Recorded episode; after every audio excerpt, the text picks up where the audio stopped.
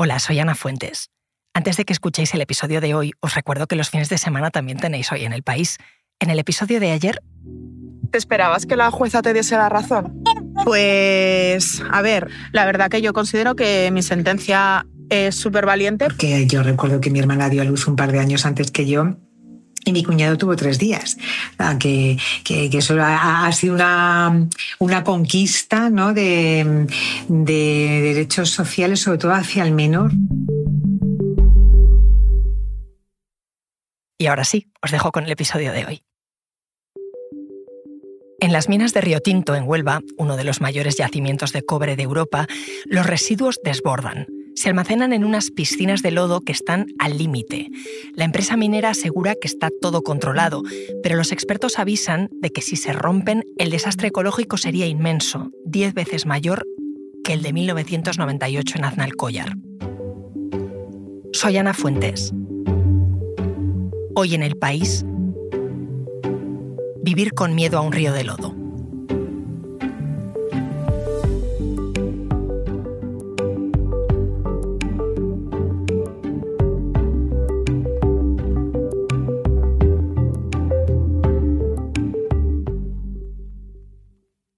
Y si esa riada de lodos tóxicos llegara, eh, en principio tu negocio... Bueno, yo creo que mi negocio y todo lo, eh, que está vertiendo a la ría y la, propia ciudad también se vería afectada, ¿no? Tenemos que ser conscientes de que eso, de, que eso si, es, tóxico, tóxico y llega a nuestra ría y a nuestro, al final a, nuestros eh, pescados, a, nuestra fauna que tenemos en la salina, el flamenco que vienen, bueno, afectará a todo, ¿no? Es una cosa que, que tenemos que tener muy en cuenta y, tomar eh, apunte de que no podemos hacer una cosa a la ligera. Hola Javier. Hola Ana. Javier Martín Arroyo es mi compañero del país en Andalucía, a quien hemos escuchado. Pues mira, era Antonio Bonilla, eh, el dueño de una cervecería en el muelle de Levante de Huelva, que tiene una vista preciosa en la desembocadura del río Diel. Estuve hace poco para hacer el recorrido inverso que tendrían los lodos de Río Tinto si sus balsas se rompieran, como ocurrió hace 25 años en Analcollar. Si pasara otro desastre ecológico, que esperemos que no, la cervecería de Bonilla se iría al traste durante mucho tiempo porque los lodos inundarían todo el cauce del Odiel. Justo quería hablar contigo de esto porque sé que llevas mucho tiempo siguiendo el tema de Río Tinto. Cuéntame exactamente qué está pasando allí. Mira, la mina de cobre de Río Tinto se reabrió hace ocho años y ahora quiere recrecer sus balsas, las que guardan los escombros, 42 metros. O sea, como si fuera un edificio de 12 plantas para arriba. ¿Por qué? Pues porque ya están las balsas colmatadas y al recrecerlas podrían continuar con las extracciones.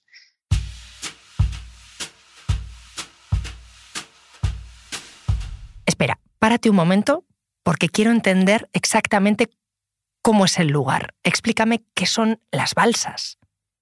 A ver, eh, las balsas mm, es una superficie enorme, son como piscinas enormes en las que hay zonas con agua y hay zonas donde tú puedes caminar perfectamente, pero otras zonas hay tuberías grandes donde se está volcando ahora mismo el agua mezclado con los lodos. Entonces, en algunos sitios de esas piscinas está ya asentado y es sólido y no hay peligro, y en otras, mm, evidentemente, si pones un pie, te hundes y te mueres.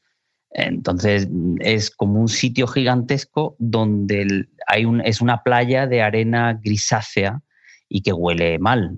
Pero ¿y esos lodos de dónde salen? Esos son los residuos de la extracción del cobre. Recuerdo una cosa, las minas estas tienen muchísimos siglos, lo que quiere decir que ahora mismo el porcentaje de cobre es muy pequeño, porque cuando los romanos la explotaban, había mucho cobre mm, eh, enseguida, ¿no? Tú picabas y, salía y tenía mucha concentración de cobre. Ahora no, ahora necesita mucha depuración, con lo cual tienes que usar muchísima agua para que al final te salga un porcentaje de polvo que, en el que hay una parte que es cobre.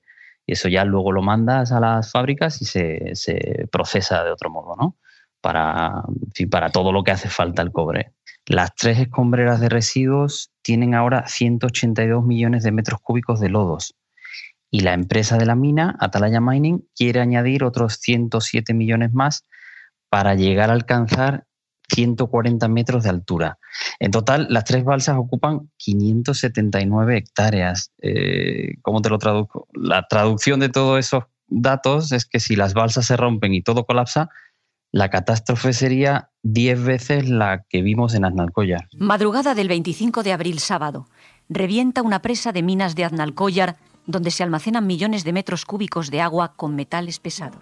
Con una sensación de haber pasado por allí, pues no sé, una, una mancha negra de petróleo o algo por el estilo. Y después un olor fétido, un olor ácido y una situación casi irreversible. Esto que escuchamos es lo que se llamó el desastre de Aznalcóllar. Si recuerdas, Ana, lo que pasó fue que en 1998 6 millones de lodos y aguas ácidas arrasaron el río Guadiamar y se quedaron a las puertas de Doñana cuando por fin se pudo frenar la avalancha. Sí, me acuerdo que lo de Arnalcollar fue terrible. Si ocurriera algo similar, si la estructura en Río Tinto se rompiera, ¿a dónde irían los lodos? Pues la avalancha inicial tendría un caudal de 34.716 metros cúbicos por segundo y recorrería 111 kilómetros hasta morir en el, océano Atlántico. O sea, bajaría todo el cauce del, del río Diel. El día que fuimos sobre el terreno estuve con un investigador que ha estudiado los efectos de la minería sobre la provincia de Huelva y así puedes tú hacerte una idea de cómo es el paisaje. Yo soy Lucas Barrero, investigador predoctoral del Instituto de Ciencia y Tecnología Ambiental de la Universidad Autónoma de Barcelona. Y bueno, estamos aquí junto al río Diel, eh, a escasos metros del puente de los Cinco Ojos. Es justo a escasos metros de que se junte con el río Tintillo y que pase por las minas de Mina Concepción y la poderosa mina ya abandonada, que son los primeros drenajes ácidos de mina que recibe este río. El paisaje que vemos pues es un río sorprendente, ¿no? Parece, te transporta a un paisaje marciano, bastante similar a lo que cuentan del río Tinto, pero que en realidad eh, lo encontramos en, en muchos cauces contaminados de nuestra provincia, aquí en Huelva. Justamente por este puente en el que estamos nosotros, una hipotética rotura, eh, que esperemos que no pase, porque sería realmente catastrófica, eh, arrasaría totalmente este puente. ¿no? Estamos viendo que es una rotura que se dice que puede llegar hasta Gibraleón y a la desembocadura eh, del río en, Huelva y que su contaminación, más allá de la contaminación que anualmente vierten tanto el tinto como lo diel al océano Atlántico sería un lastre, ¿no? Y esto a escasos 25 años desde la rotura de, de Arnalcoya. En esa zona del río no hay vida. Los metales pesados han matado la biodiversidad y lleva ese color anaranjado tan peculiar que se ve desde el cielo. Ahora me sigues contando, Javier. Enseguida volvemos porque escuchas hoy en el país y siempre tienes ganas de más, recuerda que los sábados y los domingos tienes nuevos episodios gracias a la colaboración de Podimo y El País Audio.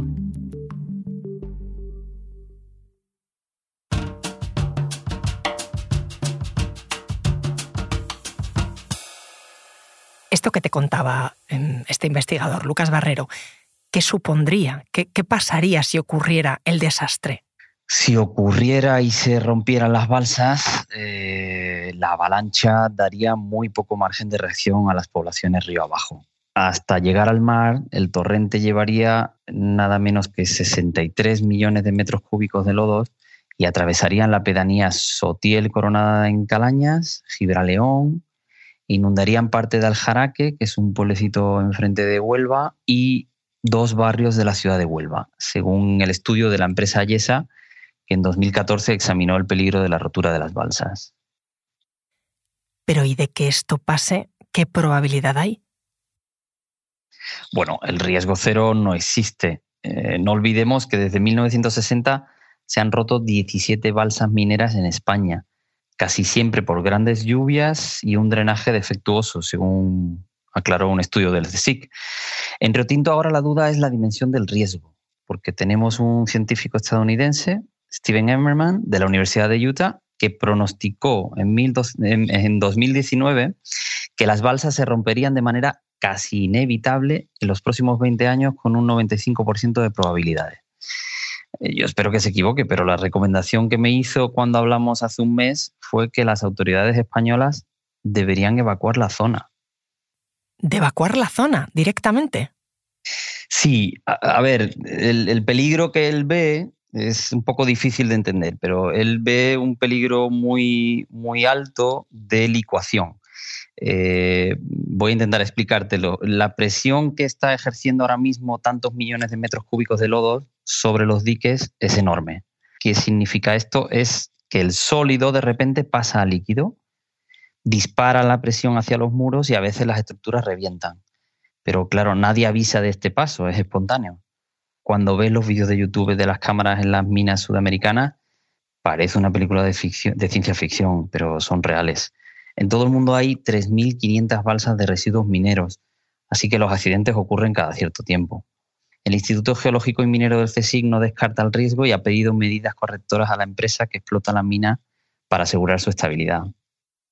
¿Y ante este panorama qué piden los expertos? El CSIC ha recomendado que estas piscinas enormes no se recrezcan de una vez 42 metros, sino que se haga por fases y que poco a poco se vaya estudiando cómo se comportan las balsas. Río viene de muy lejos, es una mina explotada por primera vez por los romanos, pero sobre todo en el siglo XX ha acumulado muchos desechos. Eh, la peligrosidad de las balsas es que se recrecieron hasta 1985 por el método de agua arriba, que es, bueno, es un método un poco complicado de explicar, pero vas recreciendo los muros con un método constructivo que según los expertos es un poco débil para, para soportar la presión, pues no es, no es tan seguro, han comprobado. Hoy día los expertos han comprobado que no es tan seguro y, y por eso está prohibido en muchos países. Ahora ya los diques se refuerzan con otro método, pero durante tres décadas fue por ese método que hablábamos de aguas arriba. Así que la estabilidad está siendo reforzada, pero el riesgo siempre está ahí latente. Ajá. Y has mencionado un término que no comprendo tampoco, que es recrecer las balsas. Pues mira, recrecer es que esas playas sobre las que tú puedes caminar ahora mismo, en los extremos tienen unas, unas, unos muros, unos diques que contienen, digamos, la presión hacia afuera. todos esos lodos están presionando los muros porque quieren escapar de ahí. Entonces, para tú poder que esa playa siga creciendo y tú poder seguir echando lodos, necesitas que eso vaya recreciendo. Ahora mismo están colmatadas. Entonces, los diques que rodean la piscina para tú poder seguir echando lodo tienen que crecer. Pues el plan que presenta la empresa es recrecerlo 42 metros, que son unos cuantos metros. Oye Javier, ¿y esta empresa que está explotando la zona, que propone aumentar el caudal de las balsas, Atalaya Mining, ¿de dónde sale? Pues es una multinacional con capital español, chino, estadounidense y suizo que factura 250 millones al año y emplea a unos 460 trabajadores tiene otros proyectos en marcha, por ejemplo, en Touro, en Galicia. Y entonces ellos proponen aumentar el caudal de las balsas. Los expertos dicen que no, pero mm, ¿ellos en qué se basan? ¿Tienen en cuenta el riesgo? ¿Han hecho sus propios estudios? Para contrarrestar el análisis sombrío de que los lodos llegarían hasta el Océano Atlántico, hace dos años Atalaya Mining encargó un segundo informe a la empresa chilena Night Pesol que descartaba un rompimiento en cadena de las tres balsas. Pero en su respuesta a unas alegaciones, los ingenieros mencionaron el arrastre de los sedimentos hasta el mar Mediterráneo en vez del Océano Atlántico, lo que evidencia que el informe se hizo desde Chile, sin pisar el terreno, y esto, la verdad, no da mucha fiabilidad. Esto también lo asegura Isidoro Albarreal, el responsable de minería de Ecologistas en Acción. La Junta de Andalucía sabe perfectamente que el plan de emergencia que se ha diseñado ahora por parte de Atalaya Mining está manipulado. Eh, tiene datos la Junta de Andalucía de sobra del año 2014 eh, sobre una modelización matemática que se hizo sobre la rotura por parte de la empresa Ayesa. Ya entonces la rotura eh, implicaba obviamente toda arrasar toda la cuenca del Odiel y llegar los lodos hasta la desembocadura del Odiel en la ría de Huelva, afectando a partes de polígonos industriales de Gibaleón y de la propia Huelva capital. Ahora se ha presentado a un recrecimiento de 42 metros y un incremento de 161 millones de toneladas de lodos más, de lodos no desecados, de lodos muy líquidos. Eh, bueno, pues se ha hecho una simulación numérica muy manipulada que dicen que eh, la rotura solo se quedaría, no llegaría ni siquiera a Gibaleón. Eso es absolutamente falso. Saben que es falso la empresa que lo ha presentado, saben que es falso los técnicos de medio ambiente, saben que es falso los técnicos mineros y están repitiendo efectivamente los mismos errores que en 1998 se produjeron con la balsa Nacoya. Así que Ecologistas en Acción, Javier, habla de datos manipulados directamente. Em, ¿A quién creemos? Bueno, yo no tengo respuesta para eso, la verdad, pero lo que, lo que parece evidente es que los niveles de seguridad para minimizar la posibilidad de un accidente está al alcance de la mano. Los científicos del CSIC pusieron deberes a la empresa minera y a la Junta de Andalucía. Otra cosa es que sus recomendaciones se cumplan al pie de la letra. Veremos. Eh, en paralelo, la Junta ha elaborado un plan de emergencias específico para Río Tinto que los técnicos están rematando ahora. Mm, lo hemos pedido, pero no han querido enseñárnoslo. Así que la pelota está en la Junta de Andalucía, justo cuando se acaban de cumplir 25 años del desastre que recordábamos antes de Aznalcóllar. Sí, y, y, dentro de un mes empieza el juicio para ver si la multinacional sueca Boliden debe pagarle a la Junta los 43 millones de la limpieza de lodos. La verdad es que el paralelismo con Río Tinto da vértigo. En Analcollar hubo un ingeniero de minas de Boliden, Manuel Aguilar, que vio venir la catástrofe y denunció filtraciones de la balsa dos años antes del vertido. Pero ni la empresa ni la Junta Andaluza le escucharon. Ahora tenemos un científico especializado norteamericano que dice que el Río Tinto se romperá sí o sí. Pero la empresa Talaya Mining minimiza su rigor y la Junta no lo tiene en cuenta. ¿Los vecinos qué dicen, Javier, cuando hablas con ellos? Pues mira, algunos viven más de espaldas al problema y otros lo tienen más presente. Yo hablé con una vecina de Gibraleón en el cauce del río, Manuela Martín, de 64 años, que se lo toma con humor, pero en el fondo está preocupada, claro. ¿Es algo que se hable? No, no, no, se es suele algo hablar. que yo pienso, porque yo leo mucho y claro, pues me da que pensar. Sobre todo cuando llueve. Digo, Dios mío, estamos en todo el cauce del río. Además, hemos bromeado. El tiempo de pensar parecemos en, en Punta Umbría, montado en el colchón, nada. Javier, vas a seguir el tema, ¿no? Sí, vamos a seguir. Qué remedio, claro. Gracias. Gracias a ti, Ana. Este episodio lo ha realizado José Juan Morales. Las grabaciones en terreno son de Javier Martín Arroyo.